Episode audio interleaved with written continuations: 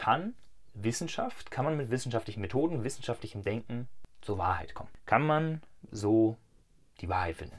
Und ich sage schon mal Spoiler, nein, kann man nicht. Diese Folge ist an eine Menschheit gerichtet, die sich in den letzten Jahrzehnten mit enormer Geschwindigkeit vom Subjekt zum Objekt hat machen lassen. Eine Gesellschaft, ähm, die augenscheinlich aus Gewinnern und Verlierern besteht und, wenn wir genau hinschauen, einzig und allein aus Verlierern besteht. Denn entweder du bist ein gesellschaftlich anerkannter Verlierer, bist also nicht erfolgreich, hast nicht den tollen Job, hast nicht deine Träume erreicht und machst dich irgendwo innerlich dafür fertig, dass du es nicht geschafft hast. Oder du bist gesellschaftlicher Gewinner, der alle Ziele erreicht hat und auf einmal ist da ein Gefühl der Leere in dir. Also du bist eigentlich total unglücklich und willst es nicht an dich heranlassen, weil Gefühle in deiner Prägung unbewusst als schwach oder zumindest als weniger wichtig angesehen werden als das, das Objektive, das, was sich von außen messen lässt. So, hey, du hast doch eine Wohnung, eine Familie, einen Job, äh, dies, das, sei doch glücklich. Du Zahl im System. Oder du pendelst irgendwo dazwischen. Das ist ja kein Schwarz-Weiß-Ding, erfolgreich, nicht erfolgreich, sondern es ist ein Spektrum. Und wahrscheinlich bist du sogar irgendwo in der Mitte. Klassischer Durchschnittswert. So wirst du auch von der Gesellschaft behandelt. In sehr vielen Bereichen zumindest. Auf dem Amt oder in der deutschen Büro Bürokratie oftmals ähm, bist du eine Nummer in der Warteschlange.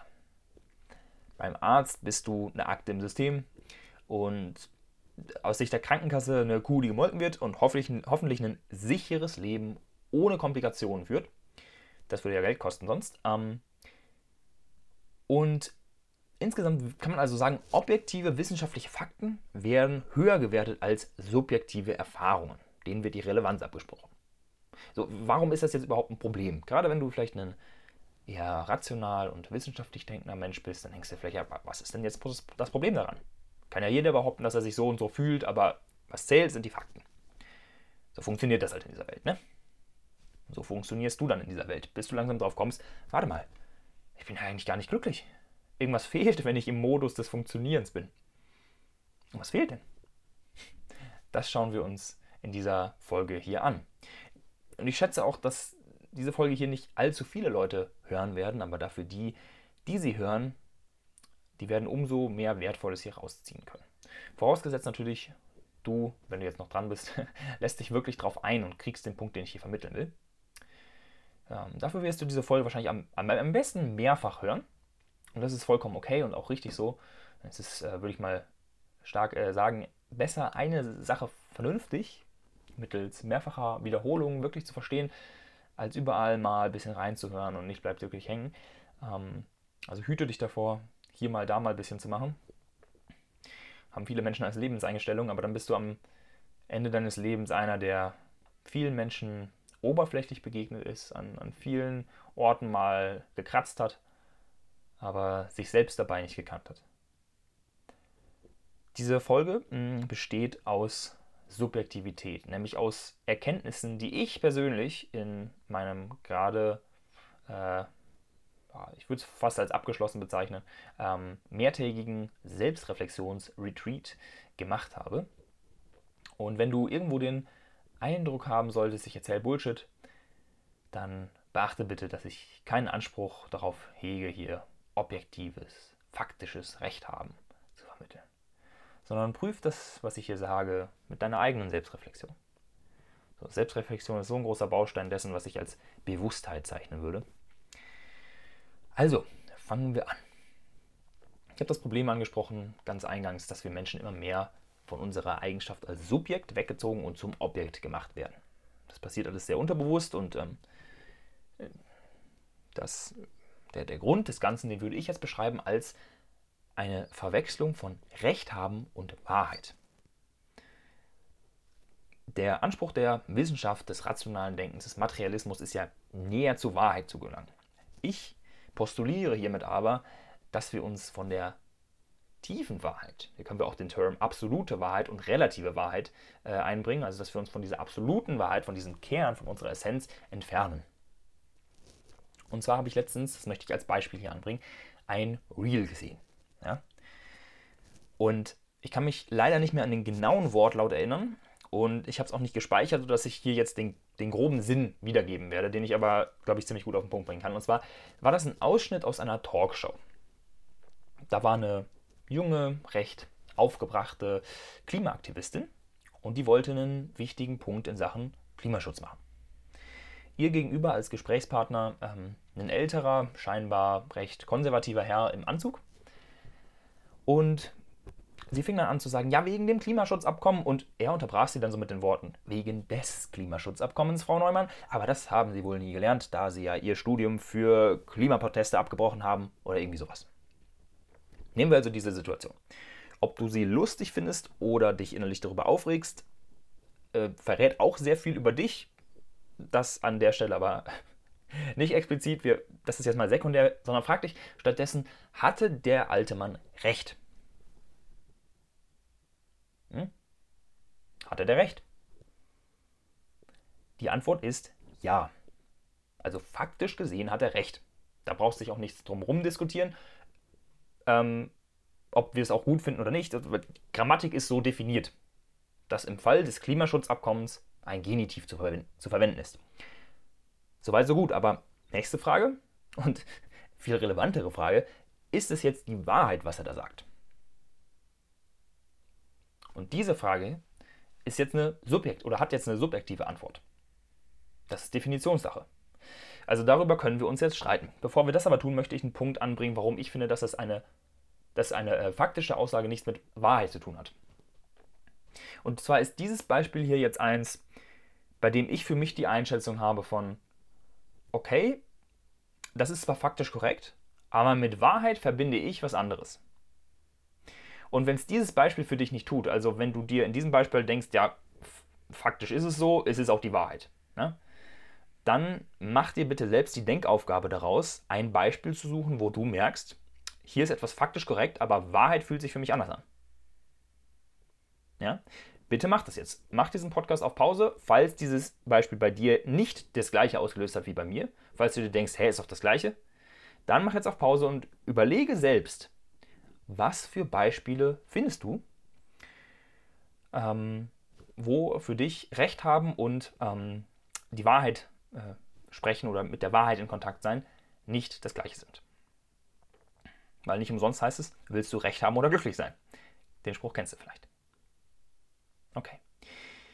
Es kann, und das müssen wir jetzt an, an der Stelle sozusagen zur Verteidigung sagen oder einfach als Aspekt einbringen, es kann gerade für rein wissenschaftlich denkende Menschen echt schwierig sein, diese Aufgabe hier, ähm, weil diese Menschen, vielleicht bist du da jetzt selber einer von, ähm, Fakten mit Wahrheit gleichsetzen. Hm? Und deshalb beschreiben es beispielsweise auch so viele rationale Menschen, rational jetzt in Anführungszeichen, ähm, wissenschaftlich orientierte Menschen als einen Wandel ihres kompletten Weltbildes, wenn sie zum Beispiel mal eine bewusstseinserweiternde Erfahrung machen, wenn sie eine mystische Erfahrung machen. Ja? Haben wir auch auf diesem Kanal schon drüber gesprochen. Und hier kommt nun eine Annäherung an Wahrheit und an Bewusstsein jenseits von Fakten ins Spiel. Und die Antwort darauf, ob wir uns durch subjektives Erfahren oder objektives Messbar machen, näher zur Wahrheit begeben. Ja? Das ist übrigens hier kein philosophisches Gerede ohne Relevanz, sondern ein tatsächlich hochspannendes und hochrelevantes Gedankengut für ein glückliches Leben in Verbindung zu sich selbst und allem um sich herum. Also, fangen wir an. Ich habe hier meine Notizen hm, aus meiner mehrtägigen Reise zur Antwort auf die Frage, was die Essenz von Bewusstsein und Wahrheit ist. Hm. Ich habe geschrieben, etwas objektiv bzw. durch Konsens bestimmt, äh, bestimmtes Richtiges ist Recht haben. Und subjektives Erfahren ermöglicht den Zugang zur Wahrheit. Allerdings ist natürlich nicht alles, was ich mir subjektiv so denke oder was ich wahrnehme, wahr. Natürlich kann ich zum Beispiel fest davon überzeugt sein, dass mein Nachbar mir was Böses will. Das ist dann eine subjektive Erfahrung, aber nicht unbedingt die Wahrheit. Warum nicht? Weil eine Bewertung dazwischen geschoben ist. Dieser Punkt der Bewertung ist ein ganz, ganz wichtiger in Bezug auf Wahrheit. Denn Wahrheit ist subjektives Erfahren ohne Bewertung. Also einfach das Erfahren selbst. Sozusagen das Ich bin ohne ein Adjektiv dahinter. Diese Frage, wer bin ich, beschäftigt uns Menschen bewusst oder unbewusst immer. Und ich finde, der Schlüssel in dieser Frage, wer bin ich, liegt in der Antwort ich bin. Also ohne ein Adjektiv dahinter zu setzen. Ein Sein ohne Identifikation. Es heißt ja passenderweise die Wahrheit. Also die Wahrheit mit einem weiblichen ähm, Artikel davor. Und ich finde wirklich, Wahrheit hat etwas Weibliches, etwas Rundes. Es kann auch eine schöne Übung sein, dir selbst mal ein Blatt zu Papier zu nehmen und Wahrheit zu zeichnen. Was ist Wahrheit, wenn du es versinnbildlichen müsstest? Für mich hat das ganz viel mit Runden zu tun. Also ich habe Kreise gemalt zum Beispiel. So. Nun kommt noch der Punkt des Bewusstseins ins Spiel. Was ist Bewusstsein? Woran denkst du zum, als erstes, wenn du, wenn du Bewusstsein hörst? Ich denke tatsächlich als erstes an ein Auge. Es gibt ein schönes schamanisches Lied, das heißt The All-Seeing Eye. Und das ist das Sehen ohne Bewertung. Also das Erfahren der Wahrheit muss natürlich nicht visuell sein, das Auge ist nur sinnbildlich, weil sehr wahrscheinlich oder von meiner Einschätzung her, von dem, was ich bisher gesehen habe, sozusagen, aber nicht, nicht mit Augen gesehen habe, sondern von auf einer anderen Ebene, liegt die Wahrheit hinter dem visuell Sichtbaren. Allerdings ist natürlich das Auge als unser ausgeprägtester Sinn schon ein gutes Symbol, denn die Bewertung und damit die Täuschung sozusagen, die geschieht ja auch erst im Gehirn. Das Auge selbst ist erstmal ungefiltert. Die Bewertung und das Ausblenden von gewissen Dingen, das passiert ja im Gehirn. So. Dieses Auge versinnbildlicht für mich aber auch noch einen, einen nächsten Aspekt, und zwar Mut. Was macht Mut in diesem Zusammenhang? Warum braucht es Mut im Leben? Was ist Mut erstmal? Mut ist Bereitschaft, finde ich. Also Bereitschaft zur Erkenntnis des Unbequemen. Das ist größte, der größte Akt von Mut, den man aufbringen kann, finde ich. Der Wahrheit ins Auge zu sehen. Ja, hier haben wir das Auge. Und ich stelle mir da tatsächlich vor, das ist so mein Symbol dafür. Ein Auge, dessen Inneres, also dessen Iris und Pupille der Urknall ist. Schau mal in, das, in dein eigenes Auge. Stell dich mal vor einen Spiegel und schau dir lange in die Augen. Das habe ich schon ganz oft gemacht. Und da kommen äh, Gefühle vielleicht hoch, Gedanken hoch, Erkenntnisse hoch. Oder du kannst auch jemand anderem ganz tief in die Augen schauen. Das gibt eine äh, ganz intensive Verbindung zwischeneinander. Und stell dir mal vor, wenn du das nächste Mal dir selbst oder jemand anderem in die Augen schaust, wenn du gerade nichts Besseres zu tun hast, dann kannst du auch das gerade äh, also wenn du jetzt nicht am Autofahren bist oder so, kannst du es auch jetzt gerade nebenbei machen, während ich das hier sage. Schau dir selbst in die Augen. Oder sonst stellst dir vor, dass deine eigene Iris den Urknall abbildet. Hm. Und jetzt kommt vielleicht die Frage in dir auf, aber jeder Mensch hat doch eine andere Iris. Wie kann denn das immer der Urknall sein? Na gut, da gibt es jetzt verschiedene Möglichkeiten. Also zum Beispiel, dass, dass immer der Urknall aus verschiedenen Winkeln oder Facetten ist, dass sich also das Universum, die Existenz selbst, und da kommen wir gleich zu dem, äh, zu dem Thema Wahrheit nochmal ganz, ganz äh, explizit mit dem, mit dem Thema ähm, Existenz, dass diese Existenz sich selbst in allen möglichen Facetten erfahren möchte und somit in jedem Menschen einen etwas anderen Blickwinkel auf den Urknall abbildet. Oder zum Beispiel, was auch möglich wäre, jede Iris ist ein eigener Urknall. Also mit jedem neuen Menschen wird ein neues Universum geboren. Auch möglich. So, das sind jetzt alles nur bildliche Sachen. Ich will, ich will dir das nicht, also ich möchte, dass du das dir vorstellst, aber natürlich möchte ich hier keinen esoterischen, ähm, keine esoterischen Theorien verbreiten, darum geht es nicht. Es geht gerade nicht darum, ob das so stimmt, faktisch stimmt.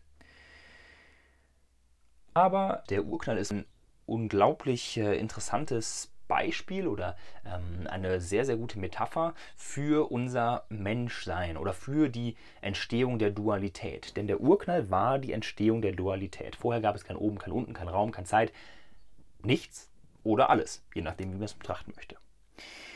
Und alles begann mit einem Punkt, der sich ausdehnte. Ähm, also in meinem Kenntnisstand ist es so, dass man da in der Wissenschaft von ausgeht, dass das so ein Reiskorn großes Stück ähm, etwas war, was sozusagen ähm, sämtliche Materie, die je im Universum danach existieren würde, schon in sich trug. Also ein unglaublich schweres Stück äh, irgendwas. Und das explodierte, das war der Urknall, und es dehnte sich rasend schnell aus. Die perfekte Metapher für das Entstehen des Weltlichen und damit auch unseres menschlichen Ego-Bewusstseins, das in seiner ursprünglichen, sehr, sehr begrenzten Form, die aber schon das gespeicherte Potenzial für Ausdehnung in sich trägt, eindimensional ist. Ein Punkt ist, ähm, nee, Entschuldigung, nicht, nicht mal eindimensional, nulldimensional. Ja? Also eindimensional ist eine Linie. Ja? Äh, zweidimensional ist eine Fläche, dreidimensional ist ein, ein Körper, ein Raum. Ähm, und nulldimensional ist ein Punkt. Also was für eine unglaublich gute Metapher für die Entstehung der Dualität. Vorher gab es also nur Non-Dualität. Man weiß nicht genau, was es war, man kann sagen nichts, man kann sagen alles, aber es war non-dual. Kein oben, kein unten, man weiß es nicht. Ja? Und so entstand das Etwas mit dem Potenzial für Wachstum. Dieses Wachstum ist so unglaublich tief in uns Menschen verankert. Nicht umsonst heißt es hier The Growth Channel. Und deswegen begeistert mich das Ganze auch so. Aber damit kommen wir zu dem, ja, einmal umblättern hier in meinem riesigen, riesigen Dokument.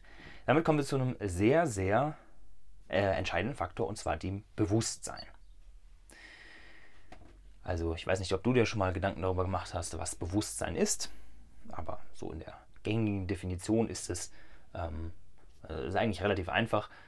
Es ist, dass du in diesem Moment gerade sagen kannst, ich bin mir meiner selbst bewusst. Ich nehme wahr, ich kann sagen, ich bin. So. Ja? Und ähm, dieses Bewusstsein ist in einer bestimmten, also ich finde, in, in einem gewissen Aspekt ist es gleichzusetzen mit Wahrheit. Also irgendwo ist es gleichzusetzen mit Wahrheit. Also Wahrheit als subjektives Erfahren ohne Bewertung. Ja? Reines Bewusstsein. Es heißt ja auch oftmals, ja, Bewusstsein, Wahrheit, Liebe, Gott, nenn es wie du willst, das ist alles das Gleiche. Das entspricht auch so einer Definition von Bewusstsein, wie es zum Beispiel, falls du mal Eckart Tolle gelesen hast oder ähm, dergleichen. Da ist Bewusstsein sozusagen das, das Sein im Jetzt. Also das Ich Bin. Ja? Und ähm, trotzdem gibt es ja auch noch dieses, dieses weltlich orientierte Bewusstsein. Ich möchte diese beiden Arten von Bewusstsein, ich nenne sie qualitatives und quantitatives Bewusstsein, jetzt auch einmal genauer erklären. Ähm, dieses weltlich orientierte Bewusstsein, was du in dir spürst, welches einfach so, ja, ich nehme das und das wahr, ich sehe das und das, ich denke das und das, ähm, das habe ich ja schon oft durch Spiral Dynamics erklärt. Also Spiral Dynamics, das entwicklungspsychologische Modell über die Bewusstseinsentwicklung des Menschen. So, dieses Modell hilft uns dabei, unsere reine Erfahrung einzuordnen. Die reine Erfahrung ist also die Wahrheit. Wahrheit als reine Erfahrung ohne Bewertung. Und irgendwo auch das Bewusstsein, also reines Bewusstsein. Ja? Ähm, aber dieses andere Bewusstsein oder dieser andere Aspekt von Bewusstsein, ich finde eigentlich äh, ist am Ende wieder beides äh, eins, aber es sind zwei verschiedene Aspekte dieses Bewusstsein und dieses, dieses menschliche, dieses, mh, mm, dieser kritische Verstand vielleicht, ähm, diese Trinität aus äh, Ego, Verstand und Selbstbild, das ist letztendlich das, was unsere Erfahrung einordnen kann. Wir sehen etwas und wir denken darüber nach. Wir gleichen es ab mit unseren Glaubenssätzen und so weiter. Und solange wir Mensch sind, wird es höchstwahrscheinlich passieren, dass wir Bewertungen machen. Und da kommt überhaupt die Wissenschaft ins Spiel und sagt, hey, äh, genau diese Bewertungen, die wollen wir so gut es geht ausschalten und uns objektiv, also wir wollen uns bemühen, objektiv zu sein. Ja? Ähm, und das Ganze passiert natürlich auch im menschlichen, ähm, weltlichen orientierten Bewusstsein, im quantitativen Bewusstsein. Ja?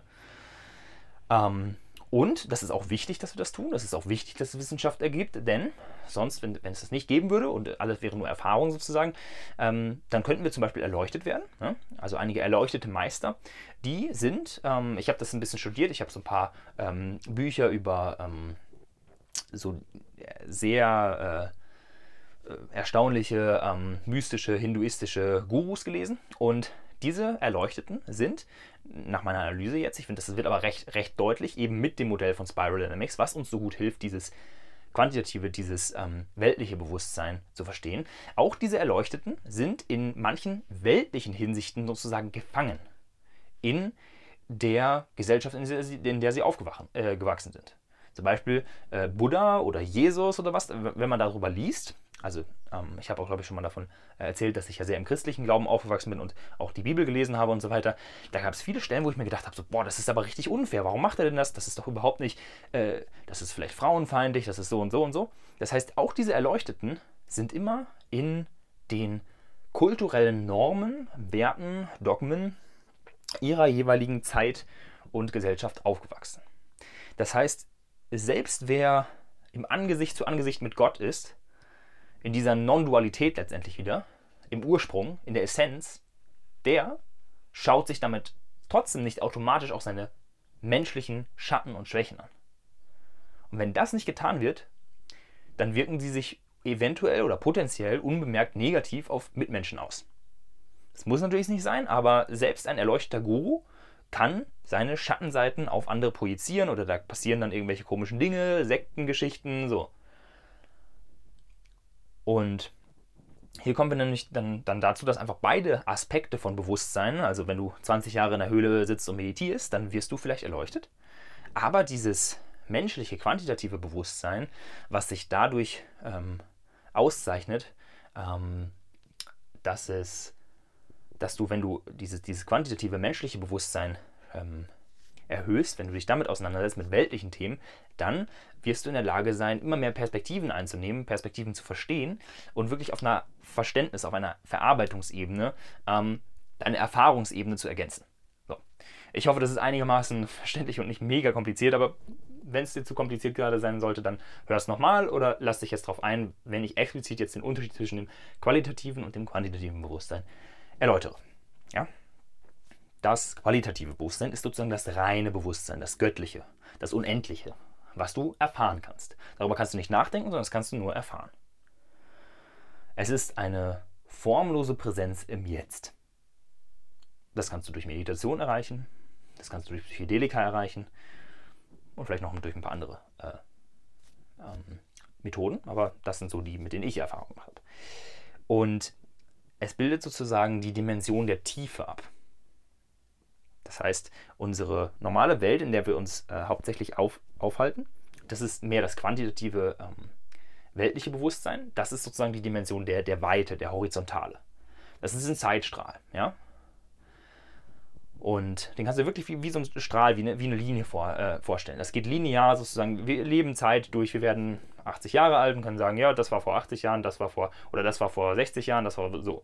Ne? Das ist also die, die, horizontale, die Dimension der, der Länge oder der, der Weite. Dann gibt es aber noch die Dimension der Tiefe. Die hat keine Zeit. Die ist zeitlos, die ist unendlich und die ist in jedem jetzigen Moment. Jeder jetzige Moment hat das Potenzial, unendlich zu sein. Das ist die vertikale Ebene unserer menschlichen Erfahrung. Und die lässt sich eben durch Meditation, mystische Erfahrungen, Spiritualität ähm, erleben. Diese Dimension der Tiefe. Die aller, allermeisten Menschen auf dieser Welt haben keinen Zugang zu dieser Dimension der Tiefe. Früher hatten die Menschen das noch eher, weil dort noch mehr das Subjekt im Vordergrund stand und die subjektive Erfahrung und nicht das Objekt. Das war ja der Eingangs, das Eingangsproblem, mit dem wir angefangen haben. So, dieses quantitative menschliche Bewusstsein, es ist endlich, ähm, es ist das Alltagsbewusstsein, es ist die Interpretation und die Erkenntnis aus dem qualitativen Bewusstsein, aus dem Formlosen. Das ist auch eine Erklärung, warum ähm, erleuchtete Meister ähm, ihre Schatten noch haben und warum sie sie nicht, nicht, vielleicht nicht anschauen oder warum auch wenn du in der Non-Dualität warst und dann wieder zurückkommst, dann kommt ja der Verstand wieder rein. Dann kommt der, der Verstand, also das quantitative Bewusstsein, und interpretiert das Ganze, macht Erkenntnisse daraus. Und das ist auch wichtig. Aber es ist auch trügerisch. Und hier ist die Frage entscheidend, wie viele Perspektiven kannst du einnehmen. Also je mehr Perspektiven du verstehen kannst, je besser du Menschen verstehen kannst, je mehr Perspektiven du einnehmen kannst, desto mehr Optionen hast du auf Dinge in deinem Leben so oder so zu reagieren. Und desto besser kannst du mit Menschen umgehen. So, ähm, das qualitative Bewusstsein ist, wie hoch ist deine Perspektive? Also wie erleuchtet bist du sozusagen? Ne? Und ähm, während wir im quantitativen menschlichen Bewusstsein in Identifikation sind, also das Ego spielt natürlich mit rein und identifiziert sich mit Dingen, das ist dann wiederum Spiral Dynamics. Ne? Ich hoffe, du hast das Modell gerade äh, vor deinem inneren Auge, denn das sollten mittlerweile alle gehört haben. Dort haben wir ähm, eine Entstehungsgeschichte des menschlichen Egos. All das ist die Entstehungsgeschichte des Egos. Jetzt kann man sich sagen, boah, warum kümmern wir uns so viel ums Ego? Das ist ja, ist ja einfach nur Ego. Aber nee, das wird immer komplexer nach oben. Die Identifikation, mit was du dich identifizierst, ist auf jeder Spirale, äh, auf jeder Ebene der Spirale anders. Das sind letztendlich Werte. Ja? Also wenn du dich mit Erfolg, äh, Status, ähm, Reichwerden und so weiter identifizierst oder auch eben mit Wissenschaft, mit rationalem Denken, mit Objektivität, wenn das für dich wertvoll ist, dann bist du in diesem Teil ähm, orange eingestellt. Ja? So kann man das auf der Spirale ähm, feststellen. So. Und wenn du aber eher an so Dinge wie äh, Übernatürliches und ähm, ja, wenn du auch den Begriff formulose Präsenz schätzt und kennst und wenn du den, dich mit Eckart Tolle vielleicht auseinandergesetzt hast, dann bist du wahrscheinlich eher im, im grünen Bereich und deine, die, dein Ego identifiziert sich mit ähm, schon etwas komplexeren Dingen. Ja? Und es identifiziert sich vielleicht damit, dass du der Spirituelle bist, der jetzt über jegliche materiellen Besitz, die man erhaben ist oder wie auch immer.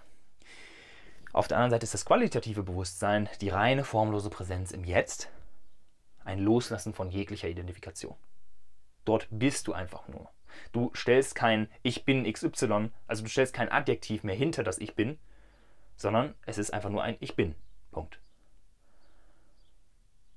Ja, alles, was du sagst mit Ich bin gut, ich bin schlecht, ich bin schön, ich bin hässlich, ich bin. Das sind alles Dinge, die aus dem quantitativen Alltagsbewusstsein kommen. Und wenn du dir über diese nicht bewusst bist, dass es ähm, Worte deines Egos und nicht deines Selbst sind, also deines qualitativen Bewusstseins, deines reinen Bewusstseins, des Kerns dessen, wer du bist, dann leidest du. Dieses qualitative Bewusstsein, der Kern dessen, wer du bist, deine Essenz, der ist also einfach und der braucht auch keine Entwicklung, der braucht auch keine Zeit, der ist zeitlos. Ja? Er ist reine Existenz und er ist auch nicht personal. Das heißt, eigentlich können wir es gar nicht nennen, ich bin, sondern es ist ein Es ist. Es ist Existenz. Ja? Denn in diesem Moment, in dieser Erfahrung, in diesem vertikalen, unendlichen Jetzt, kannst du dich erfahren als jemand anders, als alles und da kommt dieses alles ins Eins. Äh, alles ist eins ins äh, Spiel. Ich hatte definitiv schon Erfahrung, auch ohne äh, große meditative Zustände oder ähm, psychedelische Zustände. Das kann man üben und das kann man erfahren, ähm, dass ich einem Menschen in die Augen geschaut habe und wir haben beide in dem Moment uns selbst oder dem Universum oder dem Allen in, ins Auge geschaut, aber es war nicht mehr ich bin ich und du bist du, sondern es, das war für diesen Moment, und der war endlos, war der weg. Ja falls du damit noch gar keinen Kontakt hast, hört sich das alles vielleicht sehr crazy an, aber es ist möglich. ähm, genau. Dieses reine Bewusstsein, diese reine Achtsamkeit, dieses reine Präsenz im Jetzt ist allerdings nicht dafür zuständig, persönliche Probleme zu lösen. Dafür brauchen wir das quantitative, das menschliche Alltagsbewusstsein das separierte Selbst sozusagen, das sich erfährt als ich bin getrennt, ich bin ich und du bist du und das ist alles die Welt. Also, theoretisch, auch auf rein physikalischer Ebene, so gibt es gar keine Trennung. Wo will, oder es gibt schon Trennungen so, aber wo legst du die fest? Ist es die Grenze deines Körpers? Aber dein Körper besteht doch ganz vielen Zellen. Was ist ein Objekt? Kann man auch mal drüber sich äh, streiten. Was ist ein Objekt? Ist mein Körper ein Objekt? Warum ist denn das Äußere meines Körpers die Grenze und nicht jede Zelle? Jede Zelle könnte ein Objekt sein. Ah, egal. Das äh, führt jetzt, glaube ich, zu weit, aber ähm, das so als, als grundlegendste Unterschiede zwischen, ähm, zwischen dem quantitativen und dem qualitativen Bewusstsein.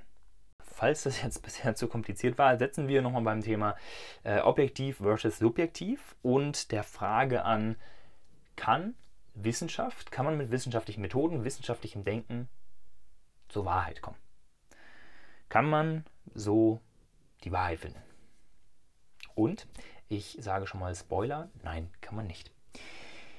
Ich habe, ähm, um zu überprüfen, ob da meine Überlegungen, die ich bisher so geteilt habe, stimmen, mm, einen möglichst neutralen und auch wissenschaftlich denkenden Gesprächspartner gesucht. Und da habe ich äh, die künstliche Intelligenz ChatGPT gewählt. Ich habe schon viele, viele, schon viele philosophische Gespräche dort geführt. Und ähm, ich habe angefangen zu fragen, hat nicht jedes wissenschaftlich, in Anführungszeichen, objektive immer mit einer subjektiven Beobachtung begonnen? So konnte doch Wissenschaft auch erst entstehen, oder? Dazu sagt die KI, ja, tatsächlich hat die wissenschaftliche Erkenntnis ihren Ursprung in persönlichen Beobachtungen oder Erfahrungen. Diese anfängliche Beobachtung kann subjektiv und von individuellen Wahrnehmungen und Interpretationen geprägt sein. Die wissenschaftliche Methode zielt jedoch darauf ab, persönliche Beobachtungen in objektive und überprüfbare äh, Erkenntnisse umzuwandeln. Dies geschieht durch die Anwendung systematischer und objektiver Verfahren zur Datenerfassung, Analyse und Interpretation. Der Kern der wissenschaftlichen Methode besteht darin, persönliche Vorteile und subjektive Wahrnehmung zu minimieren, um objektive Kenntnisse zu gewinnen. So, das ist jetzt erstmal eine wertvolle Sache. Denn äh, bevor man diese Verfahren im Laufe der Geschichte entwickelt hat, konnte ja einfach jeder irgendwas behaupten und man konnte nicht zwischen Fakten und Meinung unterscheiden. Und auch heutzutage ähm, ist so manch ein politisch linker Aktivist oder Aktivistin auch nicht mehr in der Lage, zwischen Fakten und Meinungen zu unterscheiden. Und das führt zu Problemen in politischen Diskussionen. Ähm, wenn ich also davon spreche, mit reinem Bewusstsein zur Wahrheit vorzudringen, meine ich nicht, dass jeder einfach sagen kann, ist halt meine Wahrheit, du hast deine Wahrheit, äh, ich fühle mich halt so. Das ist eben ein Gefühl oder eine Meinung oder eine Wahrnehmung. Wahrheit allerdings ist, wie zuvor besprochen, erfahren ohne Bewertung. Das ist auch die Grundlage von Objektivität in der Wissenschaft. Ja? Ähm, zur Grundlage von Objektivität in der Wissenschaft habe ich auch noch gefragt, ähm, was ist Objektivität in der Wissenschaft? Und wenn ich eine Erfahrung mache und ich habe keinen Filter, keinen Bias, keine Bewertung drin, wäre das eine objektive Beobachtung.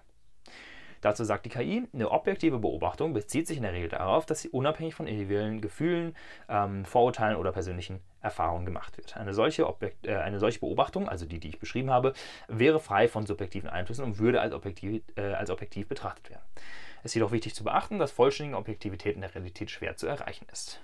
Spannende Frage, was Realität ist. Dazu kommen wir dann auch gleich noch.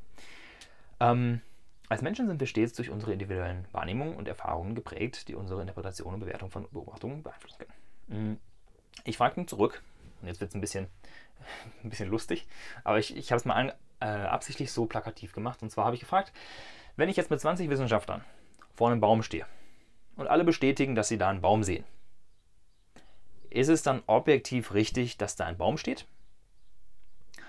Und die Antwort von der KI war, wenn 20 Wissenschaftler vor einem Baum stehen und alle bestätigen, dass sie einen Baum sehen, kann dies als eine starke Evidenz dafür betrachtet werden, dass dort tatsächlich ein Baum steht. Es deutet darauf hin, dass es eine objektive Realität gibt, die von verschiedenen Personen unabhängig voneinander wahrgenommen wird. Das ist jetzt ein besonders wichtiger Punkt. Ja? Weiter. Äh, allerdings ist es wichtig zu beachten, dass diese übereinstimmende Beobachtung immer noch durch individuelle Wahrnehmung und Interpretation gefiltert sein kann. Dennoch ist die übereinstimmende Beobachtung mehrerer unabhängiger Personen ein wichtiger Aspekt der wissenschaftlichen Methode. Durch die gemeinsame Bestätigung von Beobachtungen und die Überprüfung durch verschiedene äh, Perspektiven wird das Vertrauen in die Objektivität der Wahrnehmung gestärkt. Es ist jedoch wichtig zu beobachten, dass, ähm, zu beachten, dass Objektivität nicht nur auf der Übereinstimmung subjektiver Wahrnehmung beruht, sondern auch auf der Überprüfung durch systematische Methoden, wiederholte Experimente, Messungen und die Analyse von Daten. Ähm, ich sage, okay, spannend. Was wird man denn in so einem Fall für Experimente machen?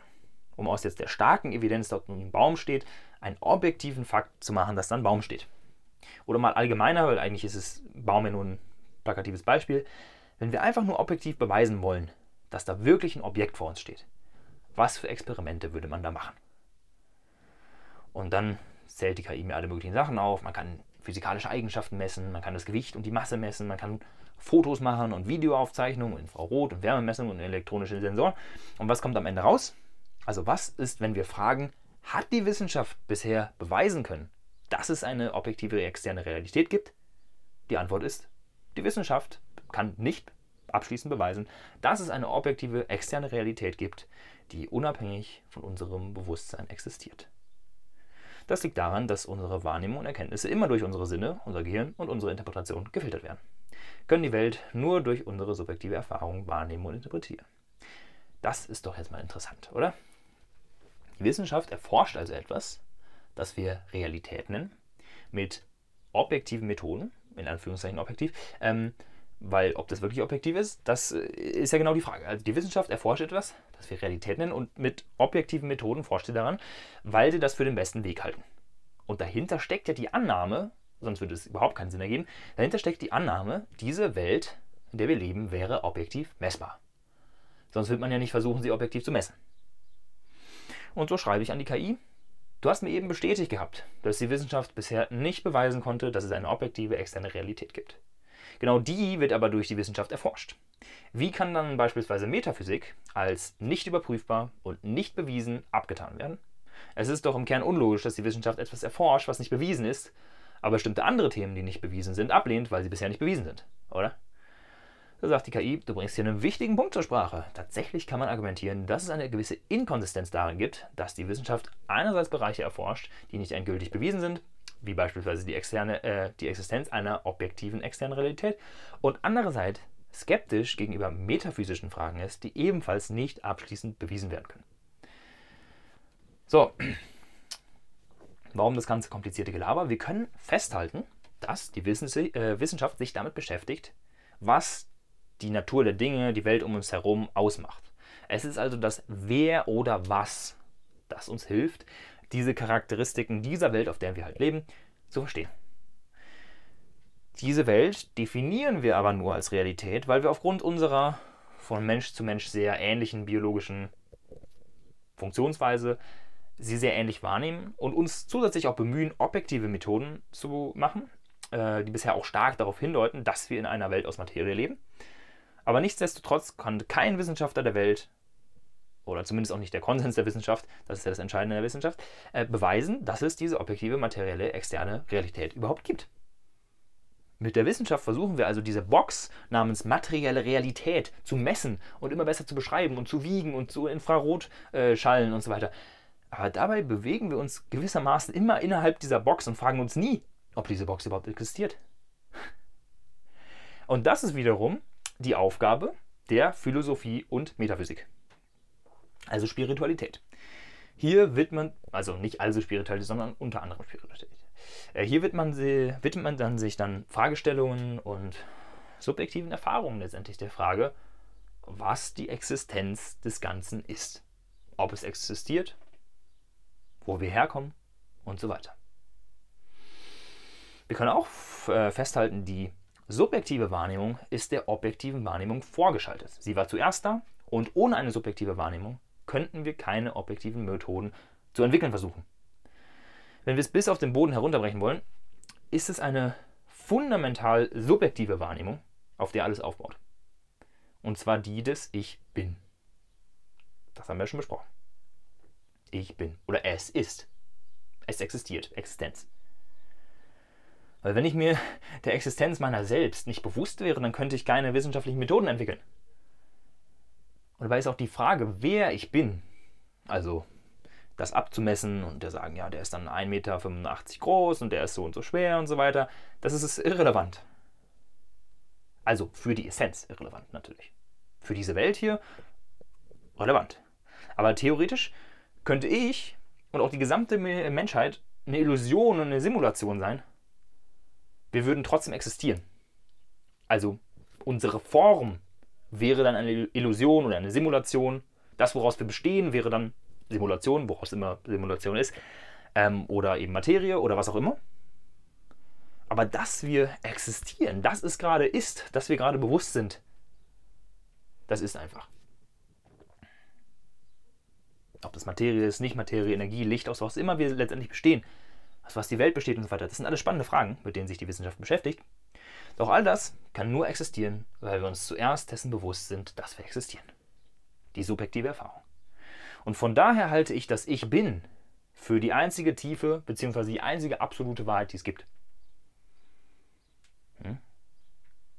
Und das Wer bin ich, also ein Mensch, ein Tier aus Materie, aus Licht oder was auch immer, das herauszufinden, ist relativ.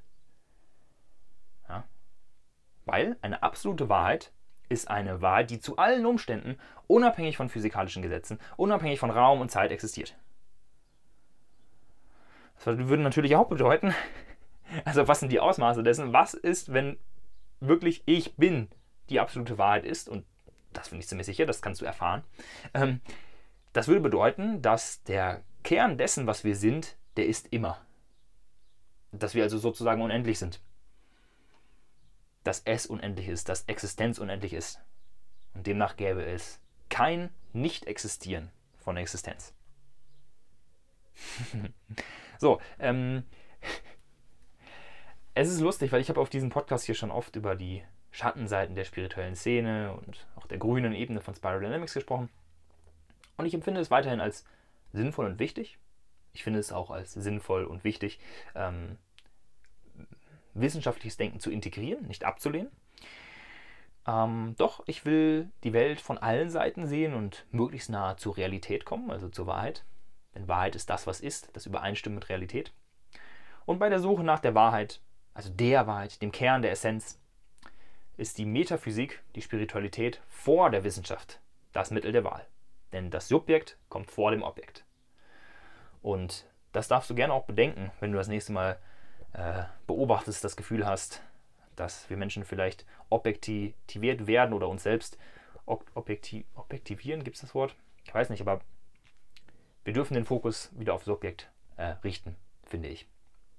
Und wenn du dich eher spirituell oder ja, wenn du dich eher spirituell als wissenschaftlich begreifst, dann hör dir auch gerne meine Folge zu den Schattenseiten der Spiritualität an, denn ich finde es eben wichtig, sich alle Seiten der Medaille anzuschauen.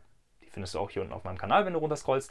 Und auch sonst, wenn dir diese äh, Folge hier gefallen hat, dann scroll gerne einfach runter und hör weitere Episoden an, die dich vom Titel her ansprechen. Alright, ich denke, das war eine der komplexesten Folgen. Wenn es dir gefallen hat, ähm, freue ich mich wie immer über Feedback auf Instagram at lukas.feken und du kannst es natürlich auch gerne irgendwem teilen, mit dem du philosophische Gespräche führen möchtest. Und ich freue mich, wenn du das nächste Mal wieder einschaltest. Bis dann.